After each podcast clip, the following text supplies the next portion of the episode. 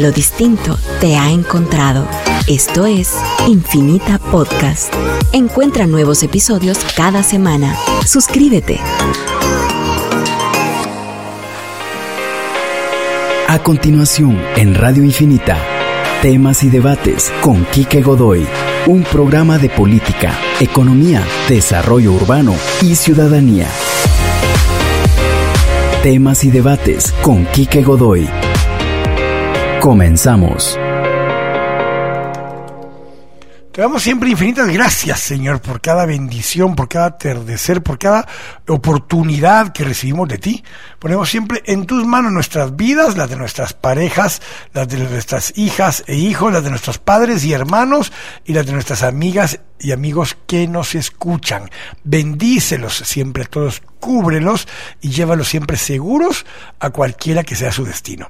Te pedimos también que pongas siempre en nuestra boca palabras de salud y no de enfermedad, de riqueza y no de pobreza y de bendición y no de maldición, y que ninguna palabra corrompida salga de nuestra boca, sino la que sea buena para la necesaria edificación a fin de dar gracia a nuestros oyentes. Te pedimos también por cada una de las familias guatemaltecas, en especial siempre te pedimos por aquellas familias que tengan más necesidad, te pedimos por los líderes de los distintos sectores de nuestra sociedad, líderes empresariales, campesinos, de medios de comunicación, de organizaciones sociales y de todas las iglesias. En especial, en particular, te pedimos siempre por todas nuestras autoridades, en eh, particular, como te pedimos siempre por el presidente, vicepresidente, ministros, viceministros, concejales, alcaldes, diputados, jueces, fiscales,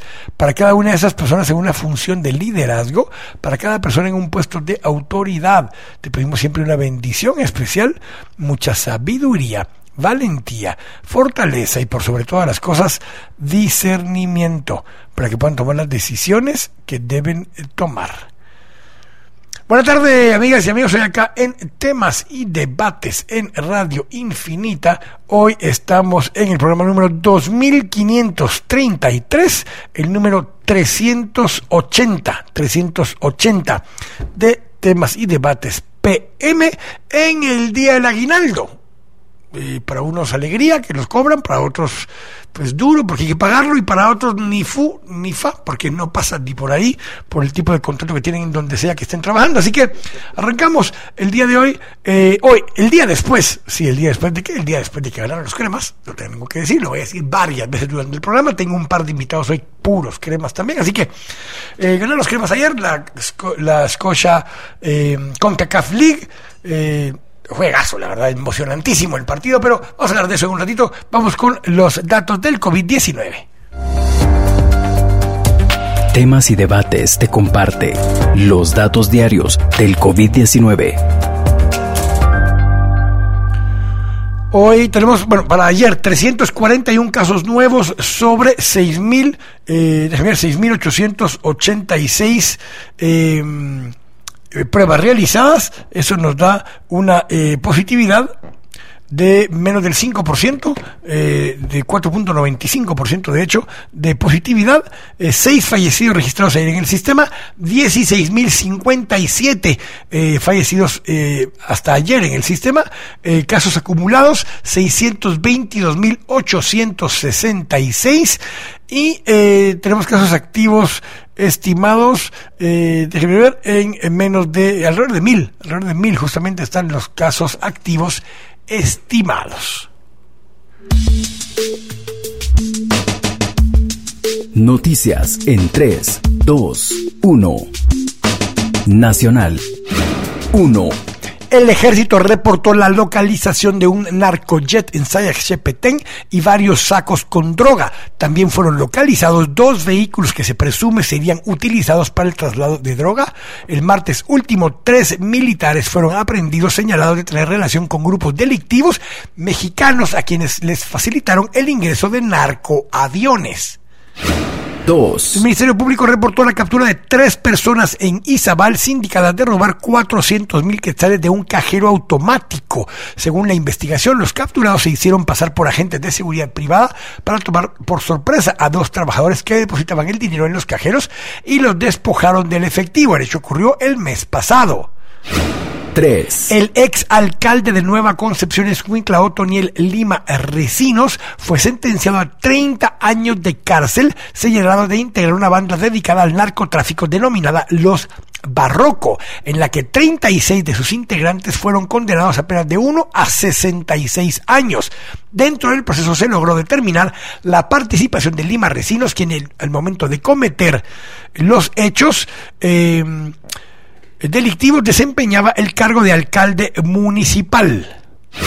4. El Ministerio de Salud informó que por medio del mecanismo COVAX de la OMS, el próximo jueves ingresarán un lote de 1.3 millones de vacunas contra el COVID-19 de la marca Pfizer, las cuales serán usadas para inmunizar a menores, ojo, oiga bien, para inmunizar, no para curar eh, a menores entre 12 y 17 años. Internacional. 1. Eh, La Organización Panamericana de la Salud indicó que la variante Omicron ha sido detectada en nueve países y territorios de América. La variante Omicron ha sido detectada en Estados Unidos, Canadá, México, Argentina, Chile, Brasil, Cuba, República de Trinidad y Tobago y Bermudas, eh, dijo eh, eh, Sylvain eh, quien es el encargado de estos temas en la OPS. 2. Gobierno de Estados Unidos levantó el secreto oficial que pesaba sobre 1.491 documentos relativos a la muerte del presidente John F. Kennedy en Dallas en 1963. Los archivos consisten en teletipos, informes y comunicados intergubernamentales que ahora son accesibles a todo el mundo a través de la página web de los archivos nacionales de Estados Unidos, aunque no incluyen la información más delicada. 3. Cinco organizaciones civiles nicaragüenses integradas por familiares de los opositores que se encuentran detenidos en el marco de la crisis que vive Nicaragua desde abril del 2018 demandaron este miércoles la libertad inmediata, irrestricta e incondicional de los denominados presos políticos. Las entidades consideraron que legalmente ninguno de los más de 160 detenidos debería estar sufriendo el encarcelamiento. Bolsa de Valores. Hoy los números fueron eh, eh, positivos. Entendemos que el Dow subió 1.08%, el Standard Poor's subió 1.63% y el Nasdaq, el Nasdaq subió 2.15%. Eh, petróleo eh, también tuvo una pequeña subida después de que había estado cayendo por los últimos días. Cerró en 71,65. Nadie dijo nada que la gasolina ya no esté en 30, ¿verdad? Anda como en 28, dependiendo si usa súper o regular. Eh, pero está cayendo justamente porque bajó de 85 dólares el petróleo a entre 65 y 71, que se ha mantenido ahora. La gasolina sin plomo está en 2.14, eh, subió un poco. El azúcar cayó 2%, cerró en 19.24 y ahora estaba arriba de 20. El café sigue alto en 236. El Bitcoin eh, recuperó un poquito, en 48.941, a la mitad de precio de lo que decían que estaría en estas fechas este año. Dogecoin cerró 3,5% hacia abajo en .181 y los Treasury Yields subieron 1.74 para cerrar en 1.4630. Deporte. En la CONCACAF League, que terminó anoche con el partido de vuelta de Cremas contra Motagua, terminó ayer, el partido de ayer, 4 a 2, un triplete, sí, así como lo yo, un triplete de eh, Juan Luis Alango, ¿no? Eh, anotó tres goles y una asistencia. Eh, había metido un gol en el partido anterior, el otro lo había metido Jorge Aparicio, y el acumulado fue 6 a 3. hoy, en ese momento, se está llevando a cabo ya, se está llevando a cabo el sorteo para la siguiente fase, que es la CONCACAF Champions League, donde ya entran los cuatro equipos mexicanos, los cuatro equipos estadounidenses, dos canadienses, uno que participó en la Liga CONCACAF, el otro que es el otro eh, campeón de Copa de Canadá. Eh, entran a competir también dos equipos del Caribe, uno de ellos que estuvo participando en la última instancia de la Liga, eh, de la CONCACAF League, y los equipos centroamericanos que son el Motagua, Cremas, Saprisa y eh, Guastatoya. Son los equipos que entran. No pueden jugar equipos de la misma eh, digamos, región, no pueden jugar los centroamericanos contra sí mismos, los que jugaron ya la CONCACAF League no pueden jugar entre ellos, eh, así que a Guatemala, a Guastatoya y a Cremas y a los ocho equipos que no son mexicanos o gringos, les tocará jugar contra algún mexicano o gringo, así de sencillo, eso es lo que están rifando ahorita, así que de una de esas nos toca, no sé, Cruz Azul o Pumas o qué sé yo, algunos de los equipos mexicanos o algunos de los equipos gringos, eh, que está el Seattle Sounders, el, New York City, eh, son los equipos contra los que podría tocarle a los que más jugaron ayer.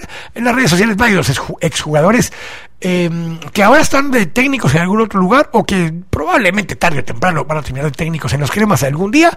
Don Dwight Anthony Pezzarozzi, don Martín Alejandro Machón, eh, don Luis Omar Tapia, varios de ellos eh, mandaron eh, información, mandaron mensajes de, de apoyo, de, de, felicitación por el resultado, entre ellos Mr. Chip, don Alexis, que también tuvo una eh, felicitación para, para los cremas y después siempre con su hashtag típico Guatemala Power. Clima. 18 grados centígrados en este momento en el valle de la ciudad de Guatemala. Eh, eh, la máxima mañana será de 23, la mínima de 14. Eh, mañana tendremos un 40% de posibilidad de lluvia. 40% de posibilidad de lluvia. El sábado, el viernes 50 y el fin de semana 80% de posibilidad de lluvia el sábado. Así que entra una época lluviosa, una canícula a la inversa. Va a empezar a llover en esta época que normalmente no llueve. Eh, mañana bueno, hoy cae el sol a las 17.35 en 17 minutos exactamente y mañana sale el sol a las 6.19. Vamos al corte Estamos acá en. Déjame ver si tengo alguna eh, mención. Sí, por aquí tenemos. Hoy durante el programa vamos a hablar de un tema. Eh, se lo voy a poner así un poco. Es un tema. Eh, interesante desde el punto de vista que es eh, distinto a lo que hemos conversado sobre el concepto de la ciudad de los 15 minutos.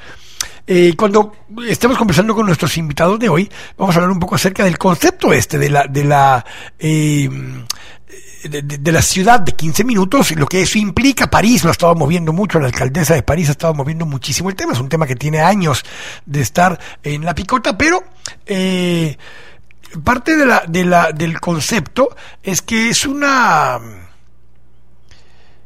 A ver, es una estrategia de poder generar eh, las condiciones para que hagamos todo eh, con alguna cercanía. O sea, está la idea de ser ciudades más compactas, eh, que permitan una movilidad más suave, o sea, no motorizada, y que permitan generar condiciones más de convivencia, de una relación, de una verdadera comunidad que suceda en ese entorno en particular. Para eso lo que necesitamos es que la mayoría de las cosas que llevamos a cabo eh, a diario eh, estén lo más cerca posibles, por ejemplo, escuela, Ustedes ven los diseños en Estados Unidos, por mucho que sea una ciudad diseñada para carros, usted puede mandar a sus hijos a la escuela pública de alta calidad, solo la que esté en su circunscripción, en un entorno relativamente cercano para disminuir tiempos de viaje, para que no esté trasladándose niños de una parte de la ciudad hasta el otro extremo de la ciudad, sino que está como por barrios distribuidas las escuelas. Eso tiene dos lógicas. Una, eh, que van a ir con compañeros de, vecinos a la escuela. Y dos, que reduce distancias de viaje y se reduce tiempos eh, usados para movilizarse de un lugar a otro. Eh, esa es una actividad que los chicos hacen todos los días, por ejemplo. después usted probablemente va a trabajar todos los días. Si este, uno bueno, trabaja a veces desde casa, esos son conceptos que empiezan a distorsionar este tema. Vamos a hablar de esos temas hoy justamente. Y la otra parte es cómo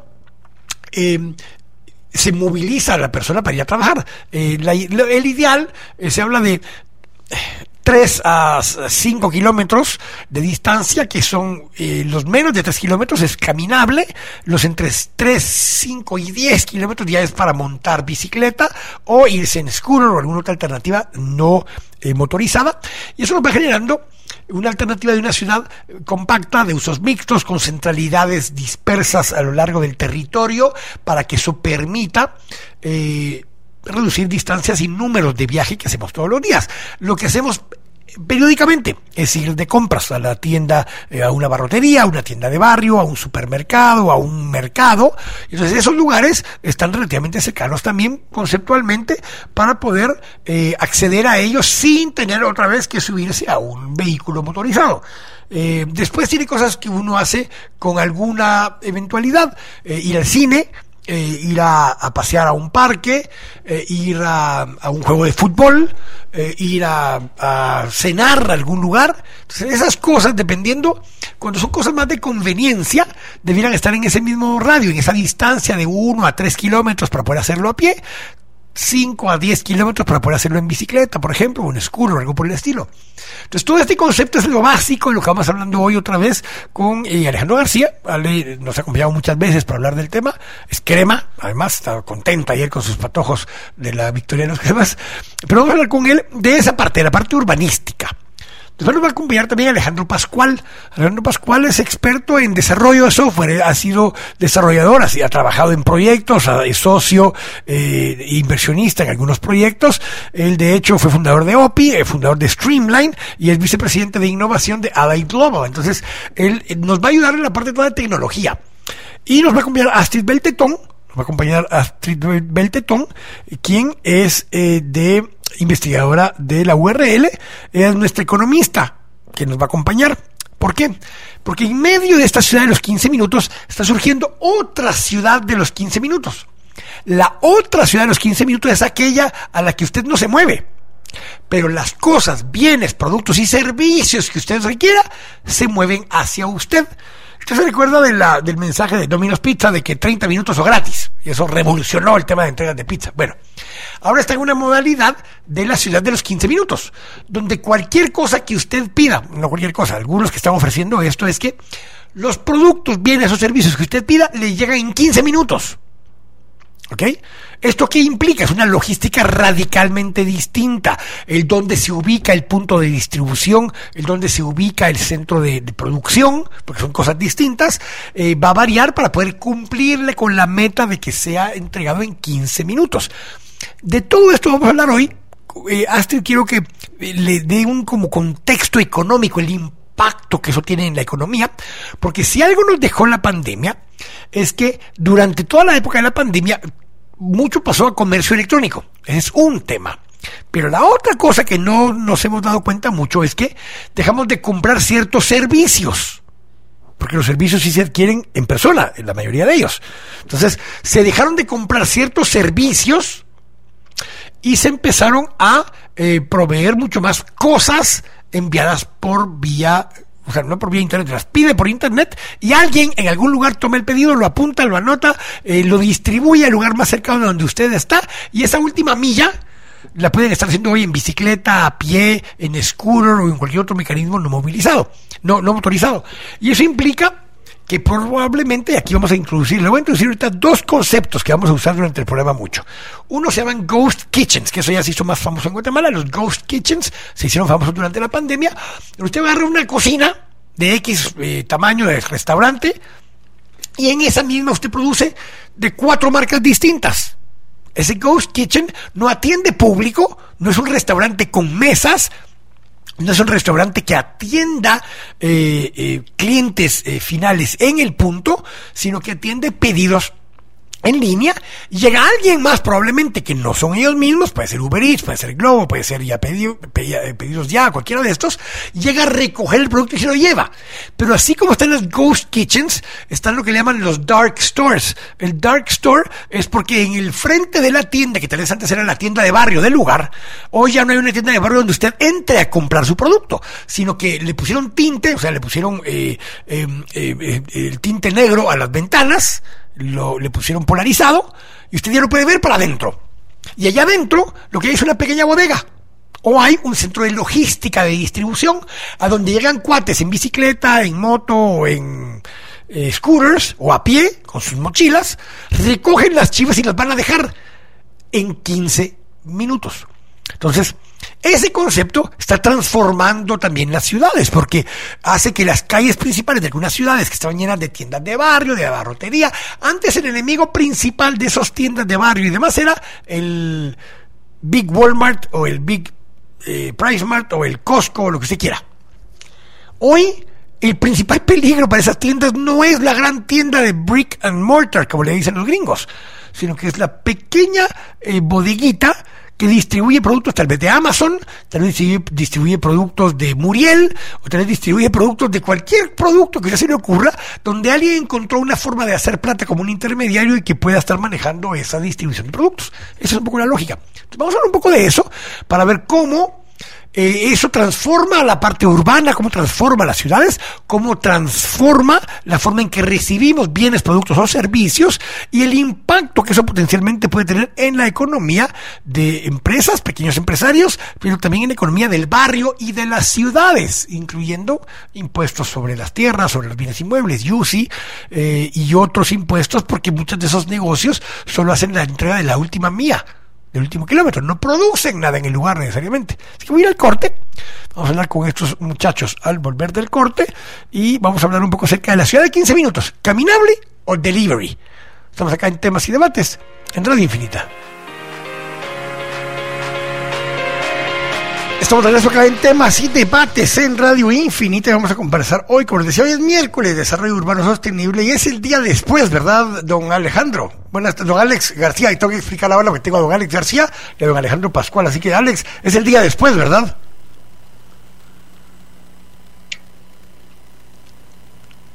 ¿Aló? ¿Sí? Don Alex, es, es el día después, te digo. El día después, sí. Es el día después, todavía está celebrándolo. Seguro, seguro. bueno, el don Alex García es crema, pero además de ser crema, es, eh, eh, es urbanista y ha sido eh, muchas veces invitado aquí con nosotros. Él eh, es eh, arquitecto consultor en urbanismo y movilidad.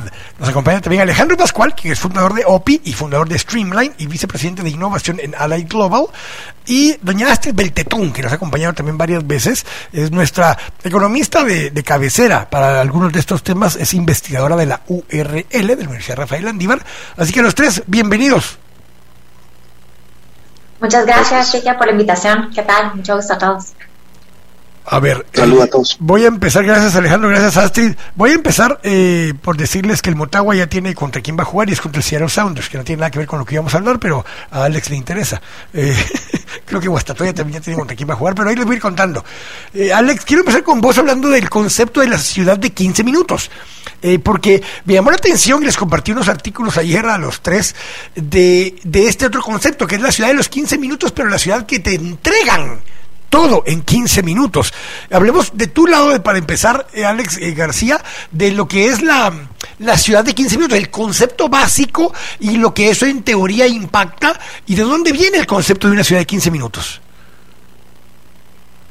Bueno, ciudad de 15 minutos, el concepto original pues es eh, una ciudad, lo que llamamos o conocemos como multicéntrica, que es en donde nosotros podemos desarrollar todas nuestras actividades o, o toda nuestro, nuestra forma de vivir eh, dentro de 15 minutos le llaman porque es, es eh, más o menos lo que está eh, estudiado, que es el rango de entre 2 a 5 kilómetros que, que te, te, tienes que desplazar para, para hacer todas tus actividades, ya sea estudio, trabajo, vivienda, etcétera. Entonces la idea es consolidar estos centros urbanos eh, para que puedas realizar todas tus actividades dentro de ese, ese, ese esos 2 a 5 kilómetros de, distancia, que es lo que te, lo que te lleva 15 minutos caminando o, o, en pues, bicicleta o en algún tipo de, de, movilidad suave.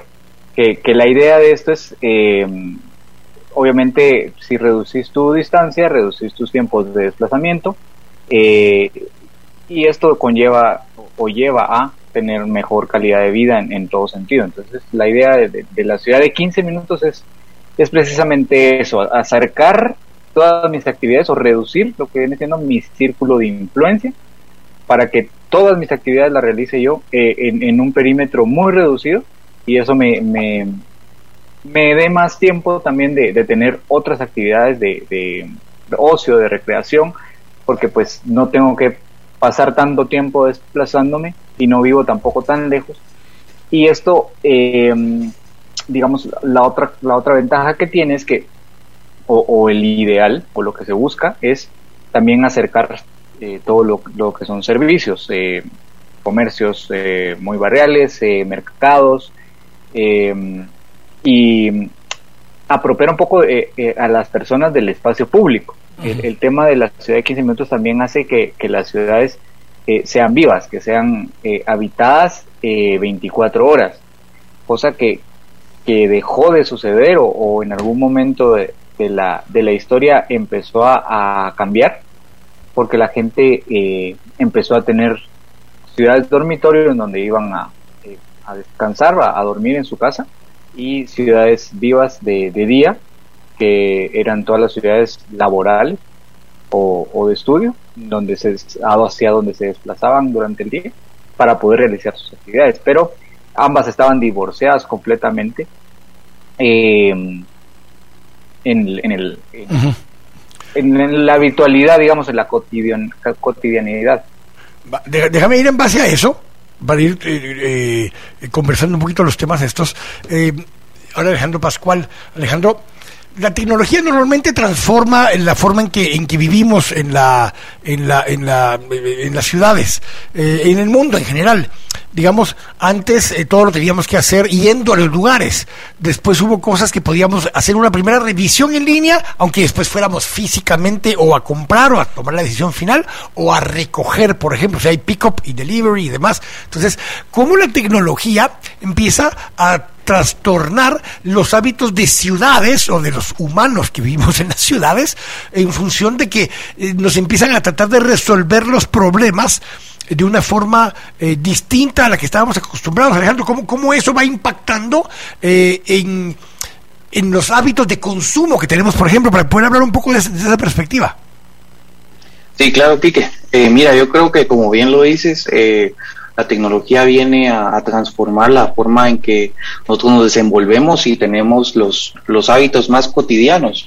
Eh, en este caso, pues eh, para la tecnología, poner una, una interfaz de usuario disponible para, para una persona que en la comodidad de su hogar pueda en un momento libre eh, revisar su lista de, compras pendientes o que tiene que hacer una nueva dieta y tiene que comprar algo variado, pues es fácil ponerlo, ¿verdad?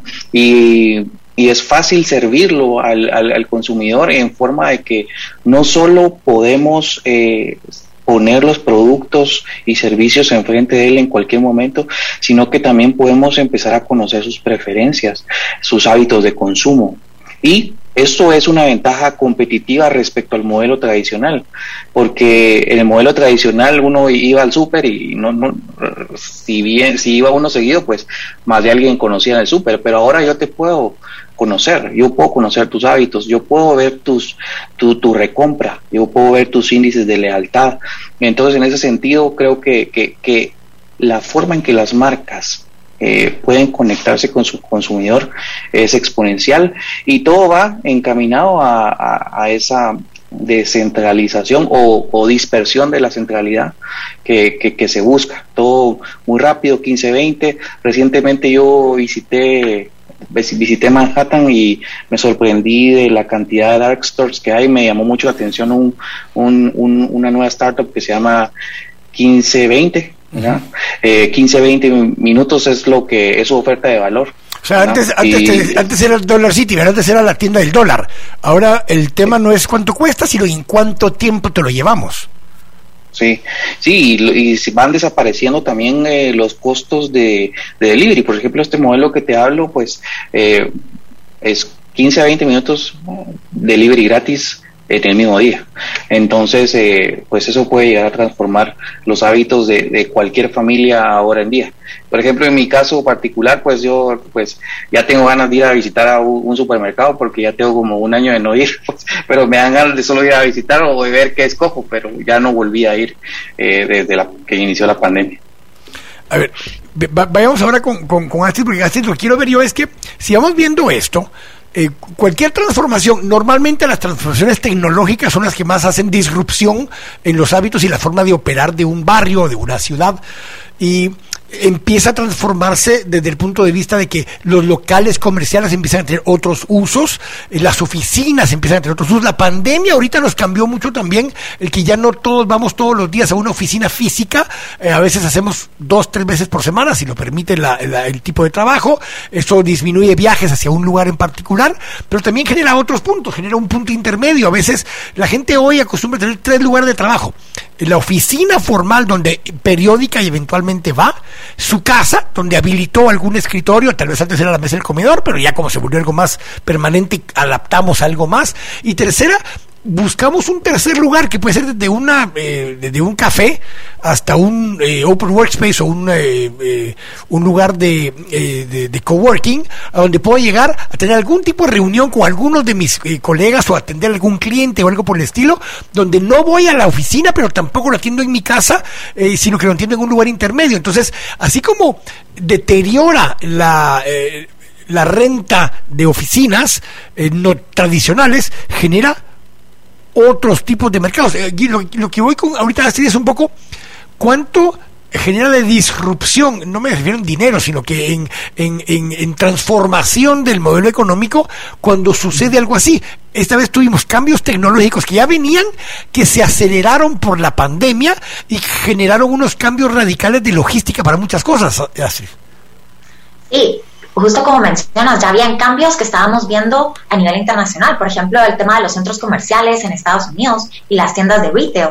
Habíamos visto incluso antes de la pandemia que grandes tiendas empezaron a cerrar, ¿verdad? cada vez locales, incluso llegó hasta la quiebra muchas tiendas importantes. ¿verdad? Entonces, incluso en los centros comerciales de Estados Unidos ya, ya estaba cerrado muchos y, y vacío, porque las personas ya empezaban a migrar hacia compras eh, digitales em, y obviamente la pandemia empezó a acelerar ese cambio que ya se tenía.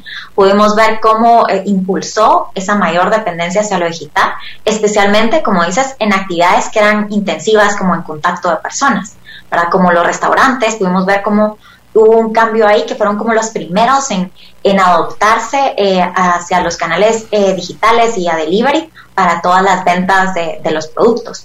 Incluso en Guatemala, acá podemos ver como ese boom, ese crecimiento en ese tipo de sectores. Y es que a nivel internacional eh, se creía antes de, la pandemia que en estos años se iba a enfocar el consumo hacia las experiencias, es el consumidor que disfrutaba de las experiencias, de los viajes, pero todo esto cambió y ahora las tendencias es que las personas están más orientadas y el futuro del comercio y del consumidor es hacia una vida digital. Quiere decir esto que, como mencionas, no solo es como el comercio, sino que también el juego, el aprendizaje, el trabajo, todo está migrando a los canales digitales de una manera acelerada. Entonces creo que estamos viendo que eso está pasando a nivel internacional, pero también en Guatemala cada vez más esta es una tendencia muy importante. Eh, eh, tengo que ir al corte rápidamente, pero eh, te dejo de una vez, le dejo el a los tres para esta dinámica. Eso cambia y hace disrupción, pero hay diferencias por generaciones. O sea, quienes están más conectados digitalmente, ya por naturaleza, la generación Z y la ZZ, que son los de 20 años para abajo, 22 años para abajo, eh, millennials tal vez entre 25 y 35, 40 años, eh, están mucho más conectados. Y entonces ya eso naturalmente traían esa tendencia. Vamos a hablar un poquito acerca de cómo eso también genera, tal vez voy a usar el término muy urbanístico, eh, Alex García, gentrification, cómo genera, cómo genera gentrification, el, trasladarnos tan rápido a tecnología. Antes para hacer cualquier transacción en un banco tenías que ir físicamente al banco. Antes para hacer cualquier transacción eh, ante la SAT tenías que ir físicamente a la SAT. Por poner dos ejemplos aquí muy, muy simples. Voy al corte y hablemos un poco cómo eso nos afecta por rangos de edad eh, y qué tan rápido nos adaptamos. ¿Quiénes son los early adapters y quiénes son los que van a ir encaramándose después? Porque no van a tener alternativa en un momento dado porque es lo que quedó. Tengo que ir corte. Estamos acá en temas y debates en Radio Infinita.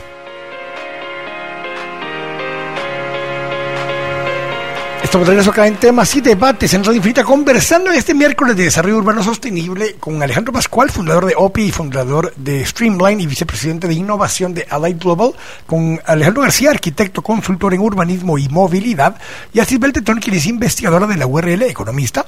Eh, a ver, eh, dos preguntas realmente en esto, eh, Alejandro García, Alex. Em, la gentrification lo que es es que eh, como que aísla eh, personas, puede ser por por género, puede ser por, por edad, puede ser por nivel socioeconómico, puede ser étnicamente. hablemos un poquito acerca de eso, cómo la tecnología, ya sea porque tenemos parte de la población si no analfabeta, eh, poco capaz de conectarse o que no tiene capacidad digital porque no tiene conectividad digital. Entonces, ¿cómo esto te va a ir generando lo mismo que pasa desde la gentrification en el urbanismo? ¿Cómo te genera esto y qué impacto tiene eso en el diseño de esas calles, barrios o áreas eh, que puedan estar más o menos conectados, Alejandro? Eh, bueno, yo de primeras a primeras cuando leí lo, lo que nos enviaste ayer, eh, encontré algunos aspectos positivos, algunos aspectos que los veo preocupantes. Eh, viéndolo desde el punto de vista eh, urbano, yo creo que el más preocupante eh, es el tema de la falta de cohesión que vamos a tener. Eh, y creo que ese es, ese es algo que, que, a nuestra sociedad sí le va a afectar bastante. porque, precisamente lo mencionabas, existe una brecha generacional, pero aquí también existe esa brecha digital que, que es el acceso a, la, a, las tecnologías, en donde eh, también el acceso a, medios de pago eh, electrónicos, digamos tarjetas de crédito, etcétera. Mucha gente no está bancarizada, mucha gente no, no utiliza sistemas bancarios y, y esto, eh, pues hay algunos pagos y todo que se pueden hacer en efectivo, algunas compras que se pueden hacer en efectivo, pero pero siempre te, siempre es, es una limitante, pero ya trasladándolo a, a, la, a la convivencia y a, esta cohesión que, que, te decía, lo que me preocupa es que mientras más de este tipo de tiendas existan, mientras más se, se, se, vaya transformando los barrios o los territorios, eh, lo que vamos a tener es que vamos a, tener muchos búnkers. Y, y, vamos a un término que, que me gusta mucho acuñar, que es el, el de las trincheras, ¿no? Eh, nos vamos a seguir atrincherando cada vez más. Eh, y esto es un problema porque al momento de que cada quien vive en su búnker, cada quien vive en su trinchera, eh, la calle se vuelve peligrosa, se vuelve muy riesgosa y, y deja o da paso a otros problemas sociales que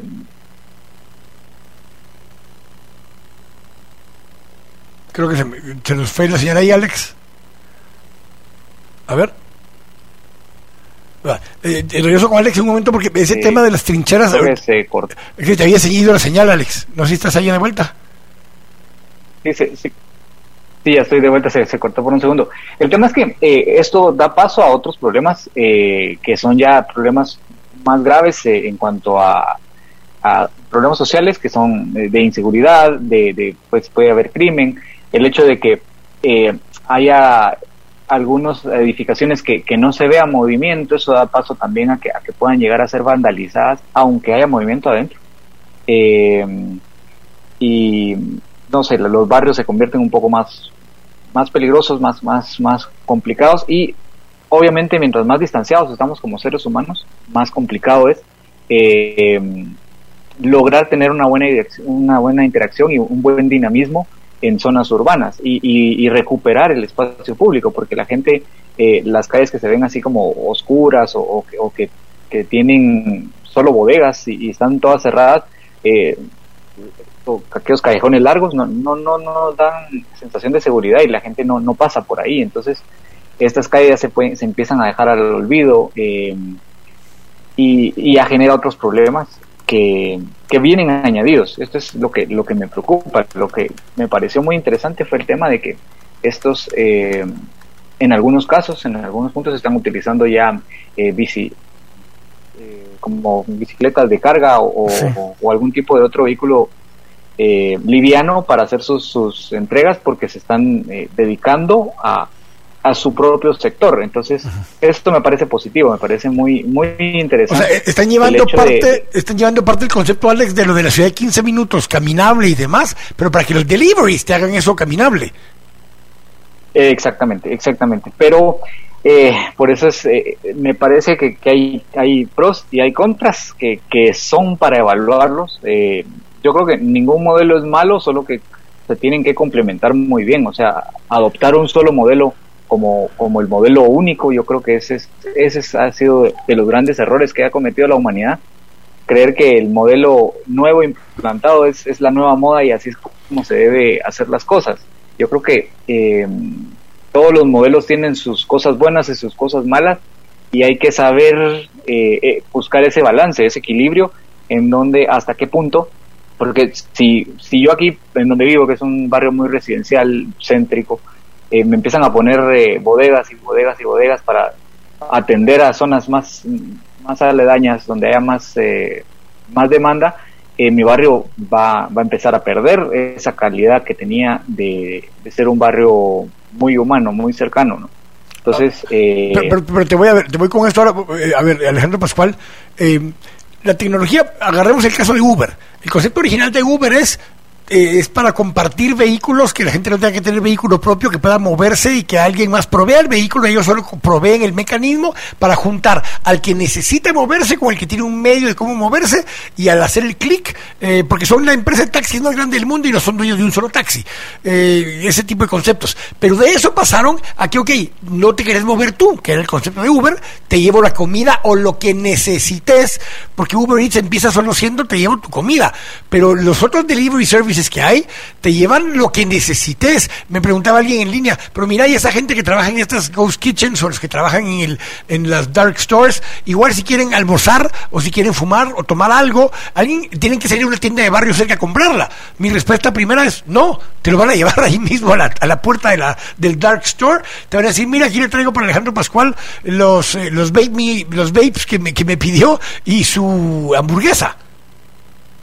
Claro, sí. Mira, eh, definitivamente, pues eh, vemos en el tema demográfico, digamos, la adopción de estas tecnologías regularmente viene siendo, eh, si lo partimos en deciles a los millennials, los, los, los millennials tardíos, el decil 1 y 2 tiene una adopción bastante, bastante rápida, eh, de 2.5 veces a 3.5 veces más rápido que cualquier otra demografía. Eh, en ese sentido, eh, ese grupo demográfico es el que mejor eh, adopta las tecnologías y son como también los early users y los heavy users. ¿verdad? Eh, en ese sentido, ellos también tienen ese concepto ya implantado en su misma cultura. Eh, es por lo cual no les, no les cuesta dar el salto. Eh, entonces, digamos que a los que les está costando un poco, pero bien lo mencionabas, es, es a los que vienen en, en baby boomers eh, y tal vez los late los, los early millennials, que les cuesta un poquito la adopción eh, a ese sentido, ¿verdad? Porque están muy acostumbrados al modelo los, tradicional. Los millennials Yo, de arriba de 40 y los eh, late eh, boomers que serán entre, entre 55 y 60, por ahí. Sí, exacto. Y, y te, te, lo digo con datos porque, digamos, vemos cómo, cómo tenemos un grupo eh, objetivo, digamos, para capturar usuarios, subimos y regularmente son muy jóvenes los que se la adoptan primero. Ellos ya traen ese concepto de, de bueno, estoy aquí, eh, lo quiero ahorita y me lo traen ahorita, ¿verdad? Incluso sabes que yo una anécdota que tengo es que recientemente ahí tenemos un equipo de un equipo de ventas nuevo y, y muchos son jóvenes y lo que me sorprendió es que dos de ellos no no tienen vehículo. Eh, no, no, es que no Alex, Alex, vehículo, Alex es que, que levante no la mano, Alex. Alex García, levanta la mano, no tiene vehículo. Bueno, sí tiene vehículo, sí, tiene vehículo, pero es no motorizado, ¿verdad? yo soy de eso. sí, y también pues también viene el tema de que los los eh, los que entregan, los que hacen el delivery, pues también se pueden mover a, vehículos de cero emisiones, ¿verdad? Que eso también es creo que positivo y también eh, pues se, se, se, busca esa inmediatez, esa hiperlocalización. Y, o sea que en términos de tecnología creo que nos habilita a esos cambios estructurales que, que estamos buscando como sociedad de habilitar mejores comunidades eh, más cercanas, eh, más empatía entre, eh, entre todos. Sin embargo, también tiene sus retos, como bien lo mencionaba Alejandro, pues está el, vamos a tener un montón de búnkers, ¿verdad? Y también el modelo, el modelo económico de, de, los dark stores específicamente, pues tiene sus cuestionamientos importantes, ¿verdad? O sea, cómo esta, esta, este modelo va a sobrevivir cuando ya los, los, los fondos de capital dejen de inyectar tanto tanto dinero, eh, el tema de sustentabilidad también es importante desde ese lado. A ver, eh, Astrid, dos cosas que me surgen a mí eh, de la pregunta inicial que hice de la, de la gentrification o la, el tema demográfico, grupos etarios y demás, pero el tema de empleo. Eh, eh, Alex eh, García, déjate anotado ahí lo que te voy a preguntar de, de, transparencia, porque el primer los niveles de la MUNI tiene el concepto de transparencia para tener ojos en la calle. Ahí te regreso con ese tema en un momento y qué pasa con los dark stores y las ghost kitchens cuando suceden estas cosas. Pero, a ver, Astrid, hace unas semanas tuve a Sergio Méndez eh, hablando acerca de los empleos del futuro.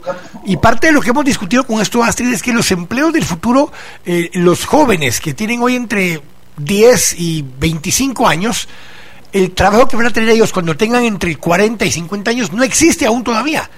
Pero cuando exista, pues esa transformación, las capacitaciones que necesitamos, el sistema educativo, cómo tenemos que transformar todo nuestro modelo de, de enseñanza eh, para que tengan esa adaptabilidad las personas, porque la tecnología conforme se innova y se cambia, afecta completamente la forma en que tenemos empleos, Astrid. Sí, la, la, si, los, si la forma de hacer negocios va a cambiar, o sea, ¿qué tanto vamos a estar preparados para adaptarnos a a, estas nuevas tendencias. Creo que por un lado eh, Alejandro mencionó un tema que creo que es como crucial, el tema de la bancarización. Para si en Guatemala todavía no hay ni siquiera como educación financiera y los niveles de bancarización son de los más bajos de la región, todavía hay un gran porcentaje que, se, que hay espacio de mejora y de crecimiento.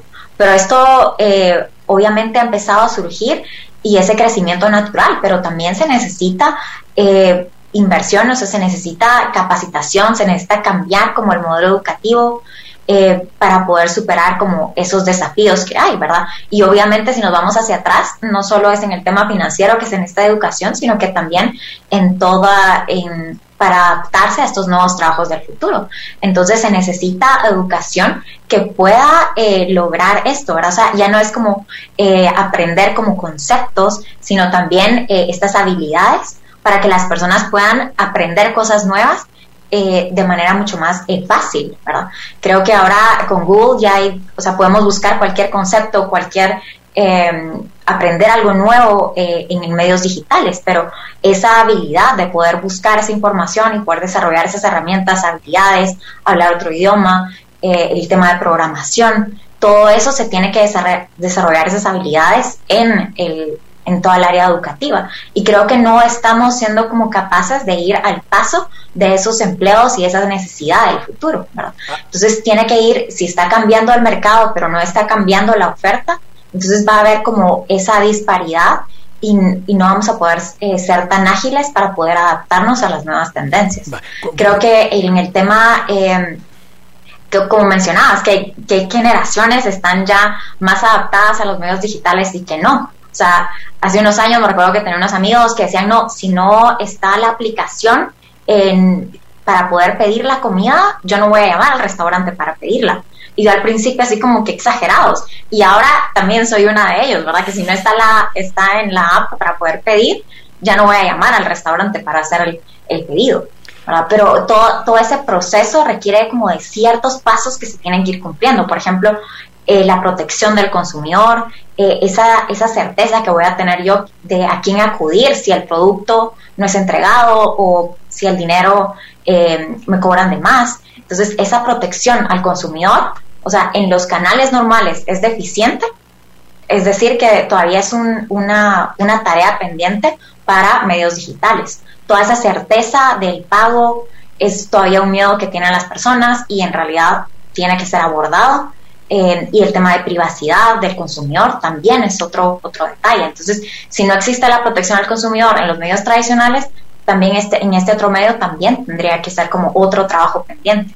Entonces, hay como muchos eslabones que todavía hay tareas pendientes, el tema de digitalización en general, ¿verdad? de cobertura, de bajar eh, los costos y el tema de bancarización y el tema de educación. Creo que son como muchos desafíos que todavía existen para poder mejorar y aprovechar estos medios digitales de, mejor manera. Le dejo para cuando vuelva ahorita un reto con ustedes. en toda transición hay eh, sectores que tienen caídas muy fuertes y hay otros sectores que suben muy rápido, pero entonces hay ganadores y perdedores.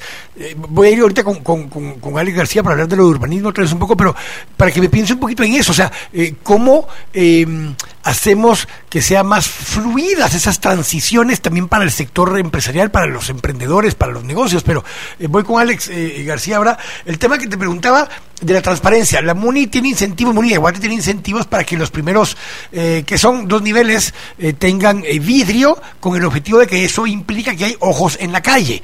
Vamos a sustituir, a sustituir los ojos en la calle con cámaras en la calle. Sí, es un concepto bien complejo, porque eh, ojos en la calle significa, eh, bueno, normalmente la conducta humana es bastante, mm, bastante conducible, ¿no? Y eh, el ojos en la calle no es, no es solo el hecho de el tema de las cámaras a mí me parece un poco absurdo porque aunque aunque se sabe que hay cámaras por todos lados, eh, no es lo mismo. Pero te acostumbraste, tal vez, porque te acostumbraste que están las cámaras ahí y antes tal vez te daba temor a hacer algo incorrecto, indebido, inapropiado porque te iban a grabar en una cámara. Hoy sabes que todos se están grabando en una cámara y les vale madre. Sí, exactamente, o sea, eso, eso ya se perdió, pero no es lo mismo o no pasa exactamente lo mismo con el hecho de que otra persona me esté viendo. Eh, que otra persona eh, eh, con quien yo pueda interactuar, con quien yo pueda... O, que aunque sea te pueda decir, joven, ¿qué está haciendo? Sí, es que, es que al, final la vergüenza la tenemos para con otras personas, no con los objetos, ¿no? Y esto... Eh, pídele a tu hermana, pídele a tu hermana. Perdón. y esto no, no sucede con los objetos, no sucede con las cámaras. Y, y, al final una cámara no me puede agarrar, una cámara no me puede eh, detener. Y en algunos países ha, sucedido que, que, para evitar que, que, la gente tire basura, por ejemplo, en algún lugar prohibido, eh, ponen un sensor, e incluso la Moni de Guate creo que lo está probando, eh, que ponen un sensor y que reproduce un sonido, que es la voz de alguien diciéndole que no tire la basura ahí. En algunos casos es hasta, hasta gracioso lo, lo que, lo que ponen pero sí ha ayudado a evitar un poco eh, las estas, cosas que, que, tiran basura o que, hacen cosas eh, indebidas en lugares donde ya se ya se tiene mapeado controlado que, lo llegan a hacer. Pero eh, no termina de ser una, una solución mientras que si es un, lugar vivo o habitado en donde transitan más personas es más difícil que, que alguien se detenga por ejemplo a orinar en la calle o o, que tire la basura o que haga o que cometa algún delito, que asalte, que robe, porque eh, porque hay otras personas ahí. Eh, y esas otras personas no se sabe si, si alguno puede ser algún policía o, o, no sé puede, puede, puede tomar alguna medida alguna acción o, que la otra persona esté armada. Entonces eh, ya de cierta forma persuade para que esto se evite. Desde la tecnología yo todavía lo veo muy lejos eh, lo veo todavía no no no no veo que sea un persuasivo ni un disuasivo disuasivo. disuasivo eh, lo suficientemente fuerte como para, reemplazar eh, al ser humano. Alejandro Pascual a ver inteligencia artificial Eh, todo eso estamos hablando de, herramientas que te ayudan a tomar decisiones, pero cuando ya pasas de inteligencia artificial y a otros mecanismos, ya pueden tomar decisiones. Hay escalas en Amazon, por ejemplo, una de estas bodegas que se destruyó en Kentucky por completo, son bodegas enormes, tal vez de 100.000 metros cuadrados, y hay cuatro magos trabajando ahí, porque los que distribuyen logísticamente de los camiones que llevan las 500 teles. Cuando salen las 500 teles de un camión de un lado, adentro hay fajas que mueven el producto de un lugar a otro con ojos electrónicos que van distribuyéndolas para que el otro camión haya una donde se van 20 de esas teles con 40 pares de zapatos, con 3 libras de no sé qué, con 50 libras de no sé qué otra cosa, y armaron el otro camión del otro lado, pero lo arman principalmente máquinas, no personas. Sí, desde luego, digamos, y eso se ve en la cadena de suministro, eh, como tú bien lo mencionas, digamos, eh, los centros automatizaciones, automatizados de, de fulfillment, como le llaman, pues es algo que creo yo que es la respuesta adecuada para que el modelo económico de, de, de, esto funcione bien y tenga una sostenibilidad en el futuro. Pero digamos, eh, interesante cómo la inteligencia artificial también va permeando eh, desde el fulfillment a empezar a conocer el consumidor. Es decir, que yo puedo capturar las preferencias, puedo entender eh, los hábitos de consumo y eso me puede servir para mí hacer clusters, para hacer eh, para encontrar patrones que puedan servir mejor a, a mi público objetivo. Es decir, yo puedo eh, predecir mejor la demanda de mi consumidor con, utilizando inteligencia artificial, dado que yo puedo predecir los hábitos de mis consumidores. Entonces, yo creo que es un ingrediente importantísimo en cuanto al, al desarrollo, digamos, de la cadena logística, pero también eh, eh, la experiencia del usuario y la última mía, ¿verdad? En la última mía pues nos encontramos esto, eh, el tema que estamos hablando, pero definitivamente esto va a seguir creciendo. Eh, más allá de la inteligencia artificial, yo creo que esto va a, migrar también al, al delivery automático pues ya hay algunos ejercicios. Vemos Amazon haciendo mucho, mucha inversión en el área aérea, ¿verdad? con drones haciendo delivery.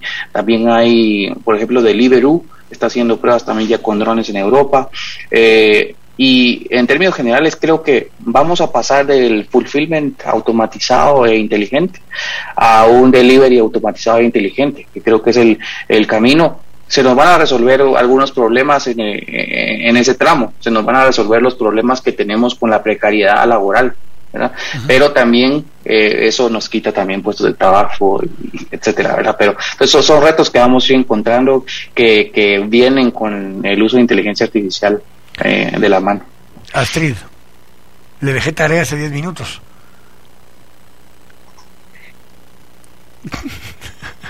Sí, bueno, justo eh, hice una investigación eh, con los datos de la encuesta del Banco Mundial.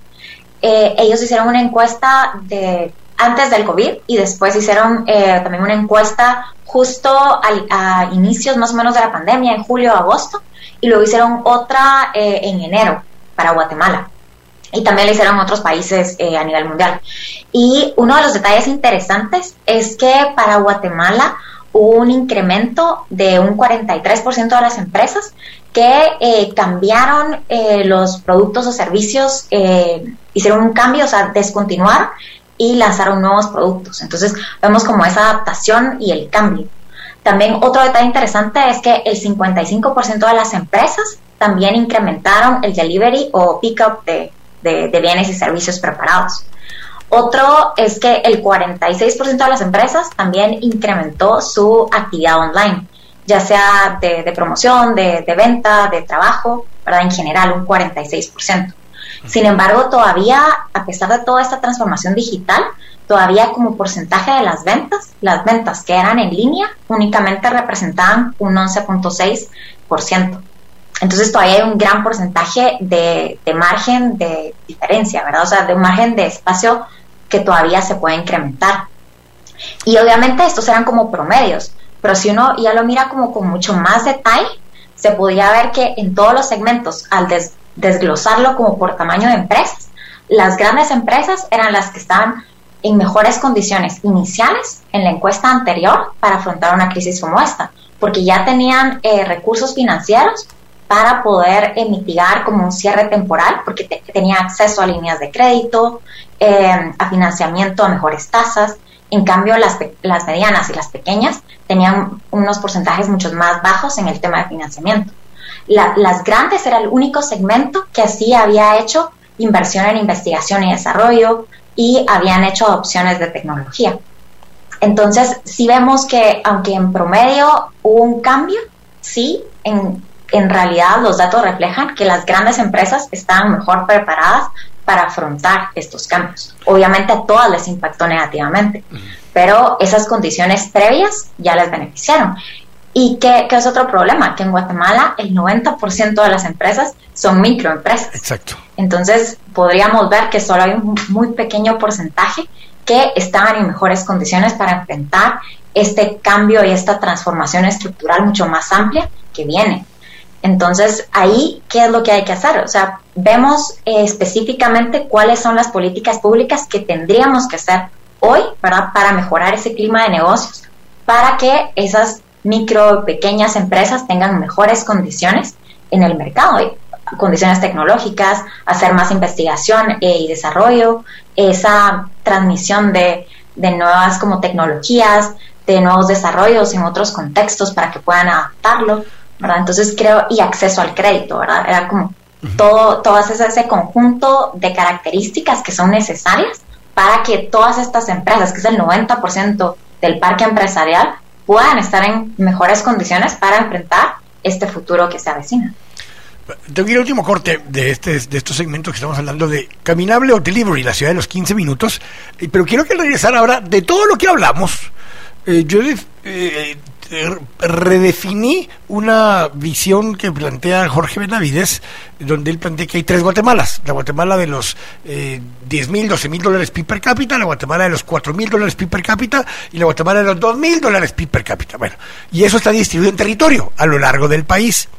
Regresemos después del corte a hablar cómo esto nos va a impactar de forma distinta en esas tres o cuatro Guatemalas. O sea, no es lo mismo hablar de estos temas en el área metropolitana de Guatemala, incluyendo en las áreas más urbano-marginales de la ciudad por la conectividad que tenemos, que hablar de esto en Nentón, eh, allá en Gracias a Dios, en la frontera con México, o en cualquiera de los municipios, eh, en Atitlán, o en Atitán, en Huehue, o en Quiché. Eh, voy al corte para regresar a hablar entonces desde la perspectiva del, de los empresarios, esos que los que hablaba hace un momento, eh, por dónde le entra cada uno y por dónde le entran las MUNIs también eh, desde esta perspectiva, eh, Alejandro, porque tiene que planificarse para eso, desde la conectividad, las interconexiones de, telecomunicaciones y demás. Eh, voy a coordinar eso unos minutos con cada uno para hablar desde su perspectiva económica, urbanística, tecnología, cómo tenemos que adaptar esas tres, cuatro Guatemalas distintas para esto que viene. Estamos acá en temas y debates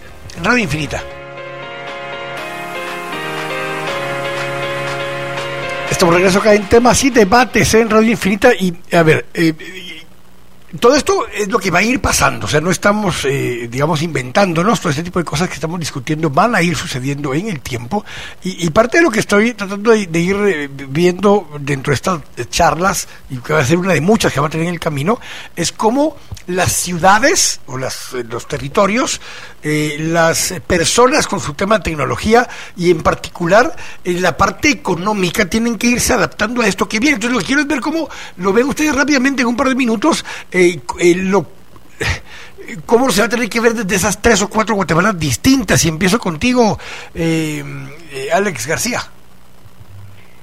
Bueno, ahorita que lo mencionabas, me puse a pensar, yo me recordé uno de los de, los hilos de jueves urbano de los de los mercados que había hecho, que, que son puntos de, hasta pues hasta ahora son puntos de encuentro, donde muchas personas de diferente estatus social convergen para, para lo mismo, para comprar eh, y abastecerse de sus bienes. Eh, y más fantástico los mercados que son de calle porque es en la misma calle en donde todo sucede. Eh, el tema acá con, con, todo esto es, ahora que hablabas de ese tema de la brecha también, me puse a pensar yo, un término que en mi criterio no debería existir, pero se utiliza mucho, es, es, el tema de las zonas rojas. porque las zonas rojas son, son zonas que, aparte de ser zonas que ya están muy golpeadas, todavía se les discrimina y son zonas donde ya no hacen repartos en delivery, ya no, y a ciertas horas nadie entra ahí. Entonces, estas zonas se van a quedar más marginadas todavía con todo este tema. y, y, pensando también ya extrapolando al, país, esto va a suceder eh, en, en, general con las zonas eh, urbanas y las zonas eh, rurales, que, que, no van a tener el mismo acceso y no van a tener eh, la misma capacidad de adaptarse que, que las zonas muy urbanizadas. y esto va a dejar y va a acrecentar esta brecha que tenemos, donde el estrato social alto va a tener cada vez más y el estrato social bajo le va a ser cada vez más difícil salir eh, o, poder eh, eh, subir un poco en cuanto a sus aspiraciones económicas. Va a pasar dentro de los, de los centros urbanos y va a pasar a nivel de, país y va a ser bastante, bastante marcado. y creo que lo vimos ahorita en la pandemia.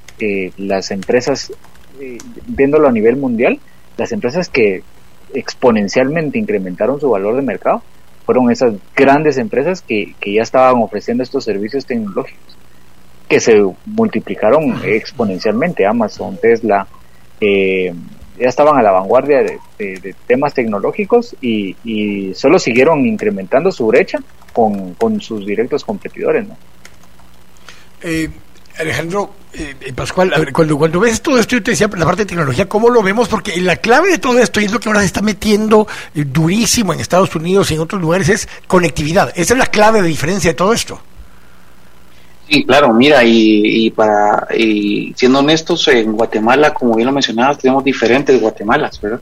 Eh, definitivamente eh, modelos que transforman eh, la manera en que, consumimos servicios y productos tienen, van de la mano en tener urbes con, con cierta densidad y con cierto volumen de, de pedidos, de transacciones.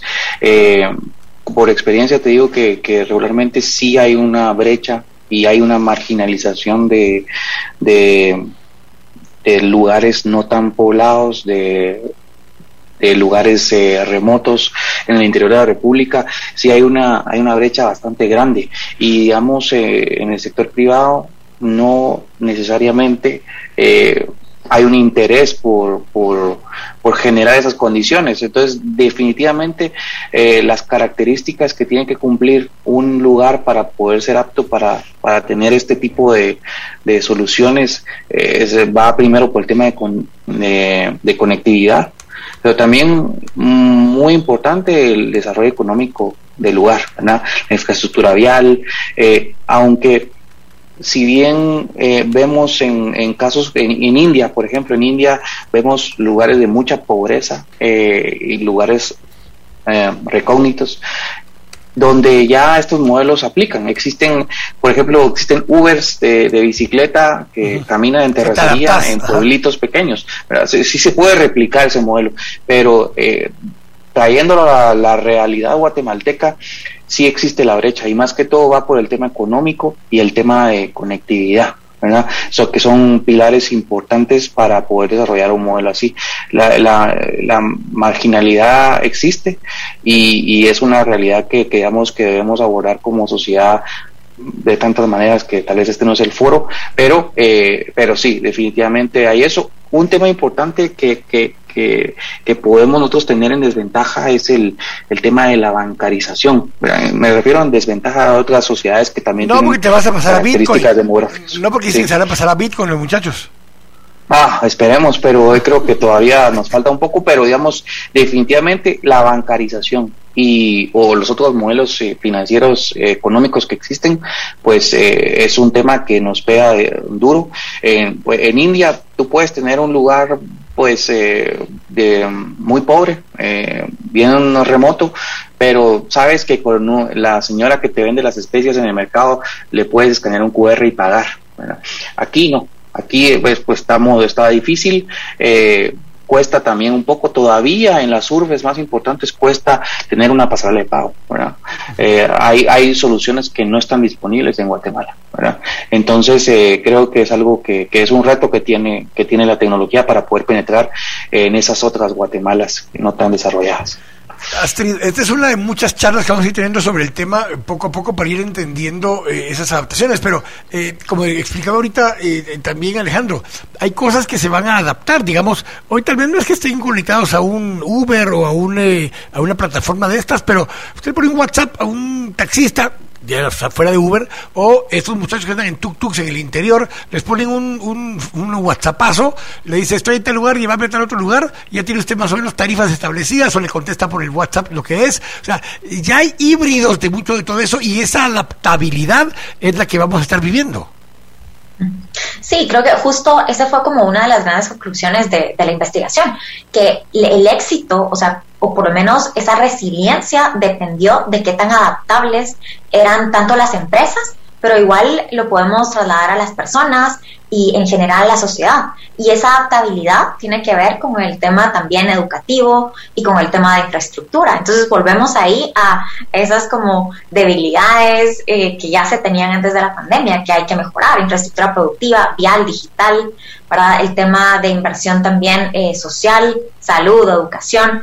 Entonces, todo esto, al mejorar estas condiciones, van a haber mayores oportunidades para eh, desarrollar eh, más eh, empresas, desarrollar más innovación, adaptación de la tecnología.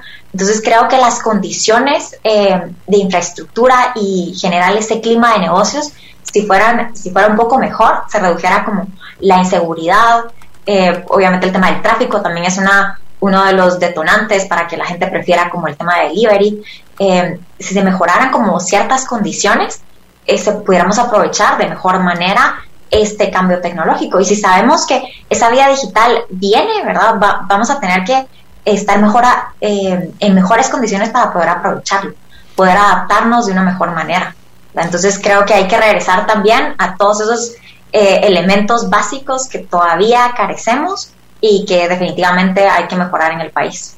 Eh, este es un primer acercamiento a este tema. Este tema va a tener muchísimo todavía, va a ir adaptándose. Yo quería solo tocarlo un poco para que la gente fuera entendiendo, uno, los efectos que va a tener en una cuadra o en un barrio o en algún lugar donde, digamos, efectos a la inversa, ¿verdad, eh, eh, García, con respecto a cómo fue Cuatro Grados Norte, que era un lugar de bodegas y algunas viviendas unifamiliares de hace muchos años y empezó a transformarse más vertical, más usos mixtos, otras densidades completamente distintas e intensidades de uso de suelo radicalmente distintas eso está pasando en la Reformita, está pasando en la zona 11 ahorita, está pasando en la zona 5 ahorita en varios lugares, ya pasó en zona 14, ya está pasando desde hace mucho tiempo en zona 10. O sea, esas transformaciones por zonas de la ciudad las vamos a ir viendo, pero después vienen estas otras transiciones donde tendrás ghost kitchens, donde tendremos dark stores, donde tendremos lugares que solo son bodeguitas para delivery, y todo esto va a ir cambiando. Entonces, a los tres les agradezco muchísimo. En primer acercamiento a esta dinámica, vamos a ir hablando y probablemente en algunos casos solo con alguno de los tres para profundizar en sus áreas en particular, pero venir comprendiendo lo que esto implica para consumidores, para empresarios y para autoridades, para que todos vayamos tomando en cuenta lo que muchas de estas cosas implican. Así que Astrid y a los dos Alejandro, muchas gracias. Gracias, gracias por la invitación. Gracias. Y a, y a Alejandro García, vamos contra el Colorado Rapids, ¿oíste? Eso está bueno. Y, si pasamos la siguiente ronda, muy probablemente contra New York City. O sea que evitamos mexicanos hasta las semifinales. Evitamos mexicanos. Eso es bueno también. Bueno, eh, gracias a, los tres. Eh, tengo que ir al corte y regreso con otro tema. Estamos acá en temas y debates en Radio Infinita.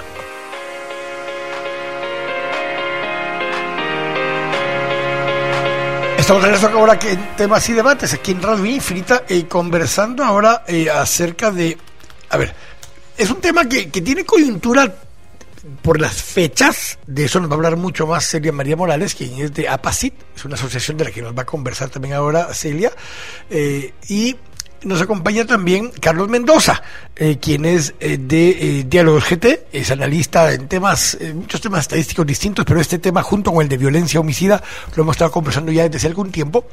y y yo quiero, voy a empezar con, con, con Señora María dándole la bienvenida para que hablemos un poco primero qué es APACIT, eh, para que le recuerdes a la gente, ya hemos hablado de este tema antes, pero para que le recuerdes a la gente qué es APACIT.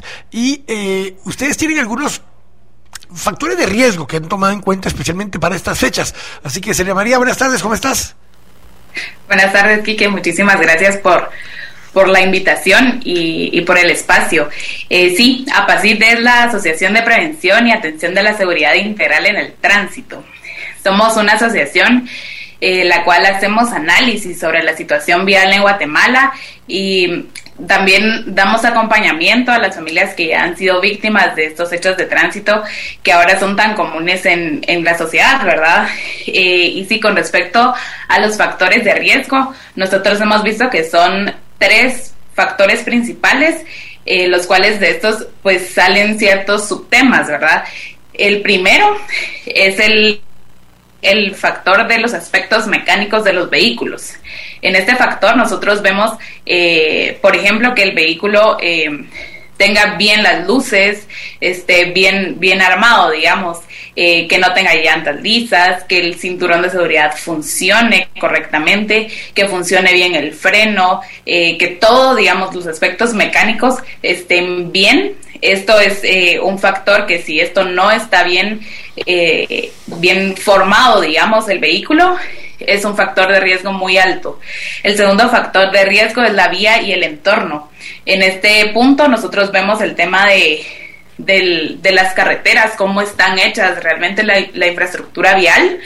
Eh, si hay una buena iluminación dentro de, de las calles, avenidas, carreteras, si está bien señalizado, si está mal señalizado, porque si todo, si esto falla o si una de estas cosas falla, pues efectivamente va a ser un factor de riesgo importante. Y el tercero es el factor humano. Este factor eh, es muy importante porque este factor engloba mucho de lo que, de lo que tenemos como como principal eh, aspectos a mejorar nosotros, ¿verdad? En este factor está todo el tema de eh, la velocidad, porque el carro no o el vehículo no va a acelerar solo, somos nosotros quienes le damos la, la velocidad. Está también el tema de la salud mental del conductor o, el o quien esté conduciendo en la vía pública, puede ser también el peatón, el motociclista, el ciclista, eh, también eh, vemos el tema del, estado de ebriedad o el consumo de estupefacientes. Estar con una buena salud mental es primordial eh, para que esto no genere un factor de riesgo más grande y ocasionar hechos de tránsito. Voy a usar cabalmente estos conceptos en serie, por eso quería que tú hablaras primero, porque ahora paso con Carlos Mendoza. Con Carlos hemos hablado de este tema varias veces y mucho tiene que ver con estadística e información, especialmente de momentos, horas y días de ocurrencia de los incidentes o accidentes de tránsito. Eh, y quería, Carlos, que escucharas también lo que dice Celia María, porque aunque obviamente el tema humano, que es el último el que habló, y el estado mental, que no tiene que ver con, con situaciones, bueno, también puede ser con problemas que estén afectando de molestia, de enojo, de, de rabia, cualquier cosa de ese tipo, también puede estar afectando mentalmente al que va conduciendo, pero ahí ya entran los temas que con vos hemos estado viendo potencialmente que los días y horas donde aparecen más siniestros pueden estar vinculados algunos de los otros aspectos que decía Celia María, porque pueden estar eh, eh, vinculados a mala iluminación, puede estar vinculados efectivamente que vaya ebrio o con algún efecto, algún tipo de estupefaciente el conductor, Carlos. Sí, correcto, Kike, muchas gracias por la invitación y mucho gusto, Celia, por la información también que nos estás brindando. Efectivamente, eh, la principal fuente de información para hacer este análisis son los registros estadísticos que genera el Departamento de Tránsito de la Policía Nacional Civil. Esos registros la policía los pasa al INE, el INE los depura y al año posterior los publica y los hace oficiales. Entonces, a partir de esos datos oficializados por el INE del 2019 y 2020, que compartimos ahí algunos gráficos en, la cuenta de Twitter, eh, se puede ver que era la pregunta original que me hacía Quique, que hay días de la semana que efectivamente se, se vuelven un factor de riesgo, ¿verdad? Viendo desde ese punto de vista de, de la, los factores eh, eh, epidemiológicos, ¿verdad? Relacionados con, con los accidentes de tránsito. Entonces, sábado y domingo efectivamente parecen ser un, un factor de riesgo, empezando el día viernes, entonces el fin de semana, y luego cuando uno ve las horas, pues efectivamente a partir de las 5 de la tarde, y aquí estoy hablando de datos del 2020, ¿verdad? Donde teníamos ciertas restricciones eh, a partir de las 5 de la tarde hasta las 11, 11 de la noche, es donde se concentra la mayoría de los accidentes de tránsito. Esto es el total. Entonces, a partir de esto, se puede generar una hipótesis. ¿Por qué los fines de semana? ¿Por qué en ese horario? Entonces, claro, uno podría decir, bueno, si hay, como decía Celia, condiciones o el entorno no es favorable y es de noche, no hay iluminación y las carreteras están malas, pues ese puede ser un factor explicativo. Pero hay otra hipótesis que tiene que ver con el tercer factor de riesgo, que es las condiciones en las cuales están los conductores manejando. En Estados Unidos, por ejemplo, está muy documentado el caso de los accidentes de los choferes de camiones de carga, ¿verdad? Los traileros, que en muchos de los casos ellos se accidentan porque llevan muchas horas en las carreteras y se quedan dormidos frente al volante y eso es lo que causa el accidente. En el caso de Guatemala, eh, y aquí hace falta sacar un poco de tasas por, por parque vehicular, ¿verdad? Eh, y por y creo que si sacamos tasas por circulación de vehículos por hora, se van a disparar las tasas de fin de semana y de estos horarios, o sea, va a ser mucho más altas. Aquí solo estoy analizando del 100% de los accidentes dónde se están concentrando. Entonces, si es fin de semana y es en horarios después de trabajo, la hipótesis pareciera ser que el estado de ebriedad del conductor podría ser un factor. Ahora, sí parecen los datos indicar eso, pero no podría meter las manos al fuego totalmente porque la estadística de la PNC es de muy mala calidad al respecto. Es decir, hay, sí, sí tienen el registro de si está ebrio o sobrio, pero solo para eh, el 30% de los conductores involucrados en accidentes. Para el otro 70% o 60% es ignorado. O sea que la policía misma no eh, hace el examen que debería de hacerse para verificar el estado del conductor. Entonces, pero con los datos que tenemos de los que sí se confirmó que estaban ebrios, pues efectivamente se nota que hay eh, un repunte a partir de horas de la tarde. Eh, llega en el caso del 2020 el pico de, de los ebrios llegó a las 5 de la tarde, 8% de los ebrios se accidentaron al, entre 5 y 6 de la tarde y en 2019 eh, esa hora eran las 7 de la noche. 7.5% de los ebrios eh, que se accidentaron, el pico fue a las 7 de la noche. Entonces pareciera que lo que ocurrió es que se adelantó la hora de los accidentes de ebrios porque posiblemente las restricciones que habían de ley seca y a la movilidad lo que hicieron fue que adelantaron el momento en que consumían alcohol y manejaron en esta ebriedad. Eh, y luego, a partir de ese pico, empieza a, caer la tendencia y eh, lo que les puedo decir, y esto tiene que ver con lo que el presidente decidió, es que a partir de las 2 de la mañana a, las 4 de la mañana es cuando menos accidentes de ebrios hay. ¿Por qué? Porque uno, hay menos personas en circulación, ¿verdad? Y luego eh, hay otro gráfico que puse ahí donde el, pico de el pico de accidentes en total era a las dos, ah no, el de, el de ebrios eh, respecto al total de accidentes, el pico de ebrios respecto al total de accidentes en el 2020 fue a las 2 de la mañana. O sea que a partir de eso empieza a caer. Entonces, esta ley seca, digamos, si tuviera como objetivo disminuir eh, los accidentes por ebriedad, eh, no creo que vaya a tener mayor efecto por, el horario que pusieron voy, señor, un poco juntando los temas. Al ver las estadísticas y el tipo de, de, cómo sube la siniestralidad con ciertas condiciones y características, obviamente encontrando cómo está la infraestructura, encontrando cómo están las condiciones de algunos vehículos. Es posible que los viernes, sábados y domingos saque la gente carros que normalmente entre semana no sacaría y que estén tal vez en peores condiciones, que no tengan bien las luces, que no tengan bien el sistema de frenos, parte de las cosas que estuviste diciendo. O sea, ¿en qué momento eso se acrecenta también en esos horarios? Porque tal vez para ir a trabajar no sacan el carro, pero para ir a, una fiesta, para ir a alguna eh, eh, actividad, eh, digamos, fuera de horario de oficina y demás, si lo sacan y tenés más gente manejando que normalmente no conduce tanto y en vehículos que no están en las mejores condiciones, María María. Sí, así es. Y un factor importante aquí, digamos, con el tema también eh, de las estadísticas que mencionaba eh, Carlos, es el tema de que a esas horas ya no hay tantos carros transitando. Entonces, las personas van a conducir más rápido porque ven la, vía libre, ¿no? Entonces lo que da es una sensación que es muy, muy fácil conducirse rápido y, y, hay otro factor dentro de las estadísticas del ONCET, que es el Observatorio Nacional de Seguridad en el Tránsito. En el último boletín que ellos hicieron, eh, vemos el tema de las sanciones eh, y hay pues varios, varios puntos por las cuales el ONCED y la Policía Nacional de Tránsito sanciona. Y dentro de esos puntos, que son aproximadamente 20 o un poco más, en ninguno está el conducir bajo bebidas alcohólicas.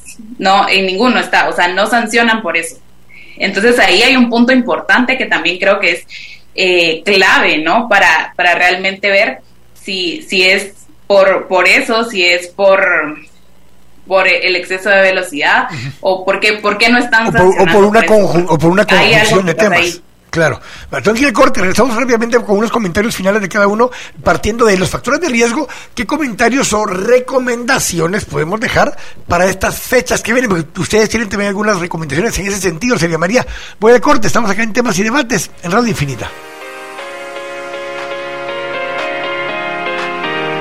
Estamos de regreso acá en temas y debates en este último segmento conversando acerca de accidentes de tránsito, de siniestralidad, eh, un poco de estadísticas que nos estaba manejando Carlos Mendoza acerca de horarios, días, eh, momentos y cómo se ha movido un poco eso en función también de algunas restricciones. Y eh, Carlos Mendoza, quien es analista de Diálogos GT, y Celia María Morales, quien es presidenta de APACIT. y tiene además una licencia, es licenciada en Ciencias de la Comunicación y está estudiando una maestría en Comunicación Estratégica y Opinión Pública. Eh, y Carlos, eh, Obviamente hemos hablado con vos siempre el tema de los horarios, vinculándolo especialmente al potencial eh, alto, más alto riesgo por temas de conducción bajo estado de ebriedad y demás, pero obviamente también parte de lo que dice Celia María, si vas manejando en la noche y no hay carros en el, en, el, en el trayecto y además vas un poco más envalentonado, ya sea porque tomaste algo o por lo que sea, eh, pues la más alta velocidad se vuelve una, un factor de riesgo tan o igual de importante que el que si va bajo estado de ebriedad o no. Sí, definitivamente. Por eso es que, como hablaba en el segmento anterior, es necesario utilizar la inteligencia artificial, entre otros recursos, pero especialmente los datos disponibles, en este caso, por registros administrativos, ¿verdad?, que genera la misma policía, para poder tener los controles necesarios. Si ya sabemos que eso ocurre, entonces eh, la Policía Nacional Civil y las policías municipales de tránsito deberían enfocar sus esfuerzos sobre todo determinados días de la semana, determinadas horas, determinados lugares, porque eso también es cierto, lo, lo que decía Celia al inicio, ¿verdad?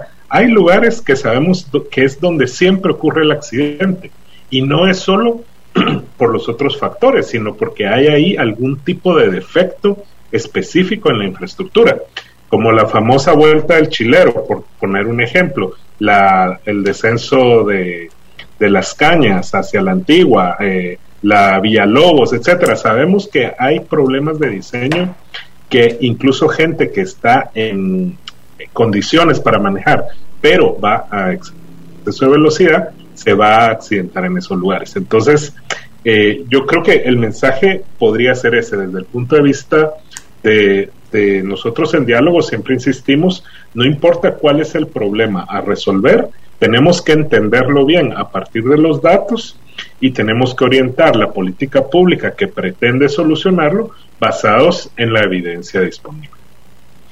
Celia, hablemos mucho acerca de, de algunos de los comentarios o recomendaciones sobre el boletín que entiendo en estos días ustedes sacan con respecto a, riesgos, especialmente en esta época navideña. Sí, eh, son, son muchos los riesgos que, que hay justo en esta época, pero se van, digamos, todo, todo el año y vemos el incremento de hechos viales ha sido bastante, bastante alto. Entonces nosotros desde APACIT vemos que es un tema que se debe hablar todos los días, todo el día, ¿verdad? Y justo lo que, lo que decía Carlos es que también hace falta por parte de las instituciones eh, peritajes, peritajes que sean adecuados. Por ejemplo, lamento mucho el, el hecho vial que hubo en, en Palín, y espero de verdad que se haya hecho un peritaje adecuado para que este hecho no vuelva a ocurrir, ¿verdad? Y pues nosotros desde, desde APACIT siempre las recomendaciones que hacemos es tener una, tratar de tener una buena salud mental, no consumir bebidas alcohólicas y si las vamos a consumir, porque tal vez las queremos consumir, pensar antes qué vamos a hacer, eh, si le voy a dar mi carro a una persona que no va a tomar, si me voy a quedar en la casa de la persona eh, con la cual voy a celebrar, eh, pensar siempre antes qué voy a hacer, pero sobre todo el, respeto a, la vida de uno y a la vida de los demás, porque en muchos de los casos uno puede ir bien, uno puede ir sin, sin haber ingerido bebidas alcohólicas, uno puede ir concentrado y la otra persona, el otro vehículo el, o el otro eh, pasajero o alguien, es la persona que, que, nos impacta. Entonces, siempre hay que tener en cuenta el tema del manejo defensivo y estar concentrados eh, al conducirse por la vía pública. Eh, Carlos, eh, oyendo todo esto y demás también algún comentario tuyo, yo sé que mucho lo haces para esto, pero recomendémosle ahora también a autoridades, o sea, vos lo decías hace un momento con PNC o con las policías de tránsito, pero, pero ¿qué más hay? Porque eh, restringir o no el horario tiene efectos, pero y más si ahorita va a ser solo como por eh, la Guadalupe Reyes dijo que es verdad porque casi que para esas fechas las puso el, el presidente, eh, porque eh, no la puso para el 12 de enero, pero la puso para el 15 o algo por el estilo, o sea, casi es la Guadalupe Reyes, Carlos, ¿qué mensaje manda eso? Es Guadalupe, señor de Esquipula. Sí, cabal, se pasó, se pasó unos días. Sí, yo creo que ahí él está pensando en el consumo, ¿verdad? O sea, pensando en función de que, bueno, hubo muchas restricciones el, año pasado y está como en otras áreas de la economía liberando, ¿verdad? La, la, actividad económica y, y, bueno, estas fechas se conoce por, por el consumo. Yo estaba revisando los datos específicamente para ver si diciembre tenía un pico, ¿verdad? Y compite con marzo. Eh, no estoy seguro si marzo tiene que ver con con Semana Santa por consumo de alcohol o si hay otro factor, habría estacional, ¿verdad? De marzo, eh, porque en las categorías que usa la, la policía, por ejemplo, te distingue entre colisión y choque. No me queda muy claro cuál es la, la diferencia. Luego está vuelco, caída, atropello, derrape, embarrancado, encunetado.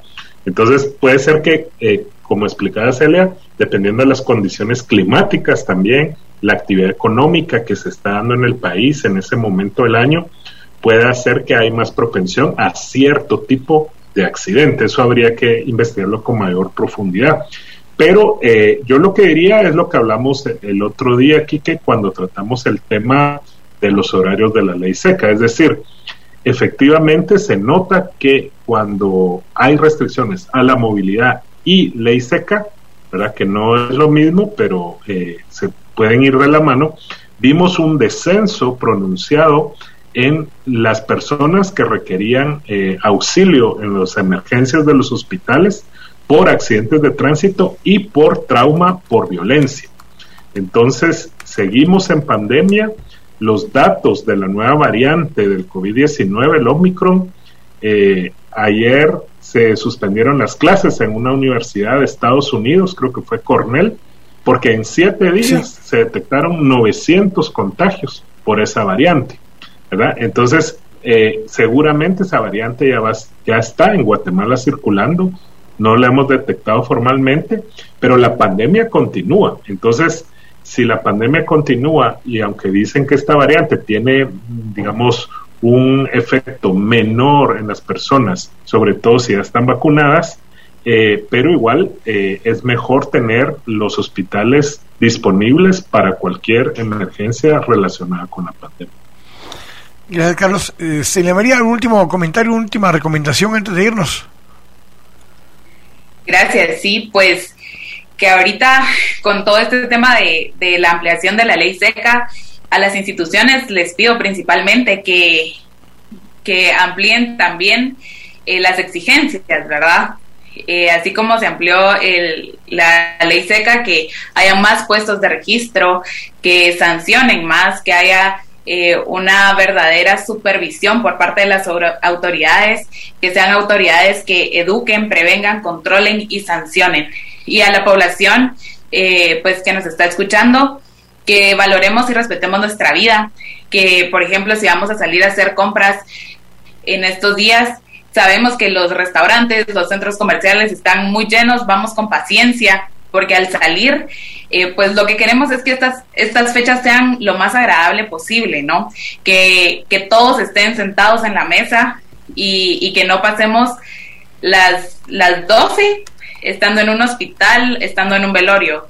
Queremos todos pasarla tranquilos y todos en familia. Así que lo único que puedo decirles es que valoren su vida, valoren la, de los demás, porque la vida es pasajera y no tenemos que perderla en la carretera. Gracias, Celia María. Gracias, Carlos, como siempre. Gracias, Kike, a ti por la invitación. Hasta llegamos el día de hoy acá en temas y debates. Los espero mañana jueves acá en, eh, de 5 a 7 en Radio Infinita. Muy agradecido con Celia María, muy agradecido con Carlos, con nuestros invitados del segmento anterior. Y siempre le agradezco su audiencia y como siempre le recuerdo que toda la gloria y toda la honra son siempre para Jesús nuestro Señor. Dios los bendiga.